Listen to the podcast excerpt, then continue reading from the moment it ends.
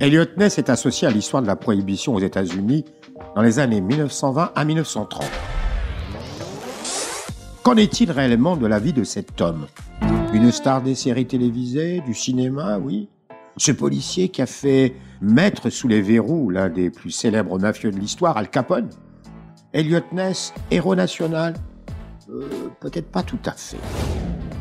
On va tenter d'y voir plus clair. Ce qui est certain, c'est qu'il voit le jour à Chicago en 1903. Alors en 1903, de par le monde, c'est la création de la Société des automobiles Ford. Pierre et Marie Curie reçoivent le prix Nobel de physique. Les frères Wright effectuent quatre vols à bord de leur flyer sur une plage en Caroline du Nord. C'est également la première édition du Tour de France cycliste. Et c'est aussi, bien sûr, la naissance d'Eliot Ness, d'une mère et d'un père d'origine norvégienne, installés à Chicago depuis 1880. Une adolescence tranquille, une jeunesse classique. Il fait ses études à l'Université de Chicago, dont il sort en 1925, diplômé de droit et d'économie. Il a 22 ans. Il commence alors sa vie professionnelle dans une compagnie de crédit, mais il s'ennuie. Alors, il retourne à l'université où il se consacre cette fois-ci à la criminologie. Son beau-frère, Alexander Jamy, agent du bureau d'investigation, bureau qui deviendra plus tard, en 1935, le célèbre FBI. Son beau-frère réussit à le convaincre d'entrer dans les forces de l'ordre. À 24 ans, Elliot Ness rejoint donc le département du Trésor qui travaille étroitement avec le Bureau de la Prohibition de Chicago. La prohibition est un texte législatif du 18e amendement de la Constitution américaine appliqué très exactement le 16 janvier 1920. La prohibition interdit la consommation, la fabrication, la distribution et la vente de boissons alcoolisées sur le sol américain. Cette date, celle du 16 janvier 1920, est une date charnière, celle qui va accélérer au fur et à mesure la guerre des gangs.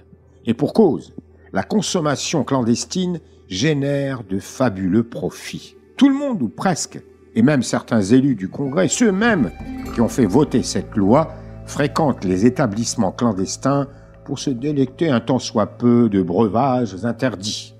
Chicago est la cinquième plus grande ville des États-Unis et elle devient la plaque tournante du trafic de l'alcool.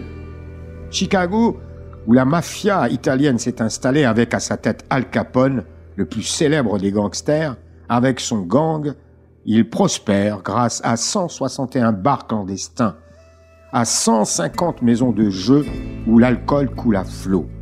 L'un de ces bars, situé à Cicero, rapporte 50 000 dollars par jour.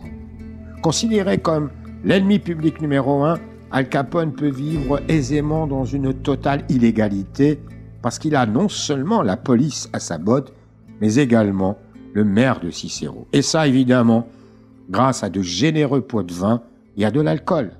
Il va jusqu'à commanditer le 14 février 1929 le massacre de la Saint-Valentin où tout se déroule dans un garage. Il fait exécuter le clan des Irlandais pour prendre le contrôle de la ville. Et voilà qu'Eliot Ness arrive au département du Trésor américain avec une seule mission. Éradiquer la corruption dans les institutions pour vaincre Al Capone. Le secrétaire du Trésor, Andrew Mellon, crée deux brigades parce qu'il envisage le problème sous deux angles. D'un côté, la lutte contre l'évasion fiscale et c'est Frank Wilson qui, en 1928, en a la responsabilité. Et de l'autre, le respect de l'interdiction de vendre de l'alcool et c'est Ness qui est chargé de démanteler les distilleries clandestines et les routes d'approvisionnement de Al Capone.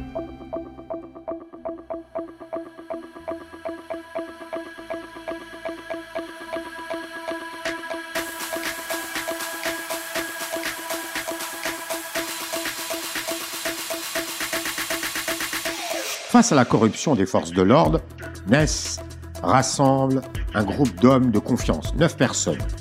Les raids contre les distilleries et les brasseries commencent immédiatement. En six mois, Ness déclare avoir détruit pour un million de dollars de produits illégaux. Capone réagit avec des tentatives pour acheter les agents de Ness, mais Ness en profite pour médiatiser l'affaire et faire gagner à son équipe le surnom de Untouchable, les incorruptibles. La réponse du gangster est immédiate. L'un des agents et amis de Ness est abattu. Ness essuie également plusieurs tentatives de meurtre. Tenace, il poursuit sa mission. En effet, c'est un incorruptible. L'administration fiscale et la police qui enquêtent sur Al Capone n'ont pas pu prouver jusqu'ici ni ses meurtres, ni ses trafics d'alcool, et encore moins ses raquettes. On va alors se concentrer sur les dépenses de ce dernier. On va les comparer méticuleusement à ses revenus déclarés. Ness et ses hommes enquêtent dans les boutiques de Chicago et de Miami pour calculer le prix de ses meubles et même celui de sa vaisselle. Malgré les efforts de Ness, c'est l'évasion d'impôts sur le revenu qui est l'arme principale. Ses avoirs sont bien plus importants que ce qui était déclaré. Capone est inculpé sous 22 chefs d'évasion fiscale et c'est bien l'agent Frank Wilson qui le fait plonger, et non pas la violation de la prohibition comme le voulait Elliot Ness. Il sera inculpé pour fraude fiscale et condamné le 24 octobre 1931 à 11 ans d'incarcération. Enfin, le but est atteint. Al Capone est derrière les barreaux.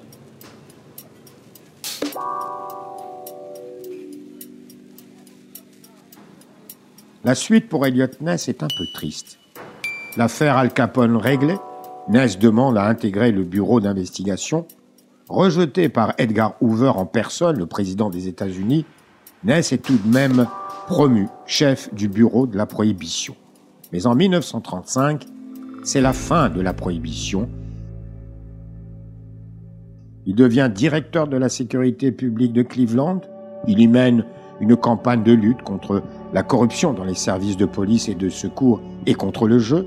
Il démonte en 1942 des réseaux de prostitution implantés autour des bases militaires. Elliot Ness s'embourbe malheureusement dans une atroce enquête sur des crimes en série du boucher fou de Cleveland qui ne sera jamais résolu. Son image est fortement ternie par cet échec. Il doit alors quitter ses fonctions en 1942, mais pour un accident de circulation dû à l'alcool. Un comble. Un comble pour celui qui s'est battu une grande partie de sa vie contre la consommation d'alcool. Ness part pour Washington où il travaille pour le gouvernement fédéral. En 1944, il démissionne pour devenir dans le privé président d'une société de sécurité. Il tente aussi, mais sans succès, de devenir maire de Cleveland en 1947. Il perd beaucoup d'argent et s'endette encore plus. Après un second divorce puis un troisième mariage, son alcoolisme finit par lui ronger la santé. Et Elliot Ness se retrouve bientôt dans une grande détresse financière. L'ex-incorruptible est contraint de survivre grâce à différents petits jobs, vendeur de livres dans une librairie, petit grossiste en électronique, vente de galettes de hamburgers surgelés. En 1953, il est engagé par une entreprise spécialisée dans la lutte contre la contrefaçon. Il doit déménager en Pennsylvanie avec sa nouvelle épouse Elisabeth et leur fils adoptif Robert. Mais l'alcool reste le plus fort. Sans le sou, Elliot Ness meurt chez lui d'une crise cardiaque le 16 mai 1957 à l'âge de 54 ans seulement. le livre qui rendra célèbre son nom, Les Incorruptibles, et coécrit d'ailleurs avec le journaliste Oscar Frehley, ne sera publié qu'un mois après sa mort et il s'est vendu à plus d'un million et demi d'exemplaires. Trop tard, beaucoup trop tard. La série télévisée Les Incorruptibles avec Robert Stack dans le rôle d'Eliot Ness démarre deux ans après son décès en 1959 et ce jusqu'en 1993. Sans oublier le film culte de Brian De Palma mettant en vedette Kevin Costner dans le rôle de Ness avec Sean Connery et Robert De Niro dans celui d'Al Capone. Son histoire réelle ou romancée a inspiré des films, des téléfilms, des romans, des pièces de théâtre. Une bière américaine porte son nom. Un festival annuel lui est dédié et un musée porte également sa griffe. Incroyable, monsieur Elliot Ness, sans qu'il ait vraiment souhaité il devient, après son décès, une star internationale pour ce qu'il n'a pas réussi à réaliser, c'est-à-dire l'arrestation d'Al Capone.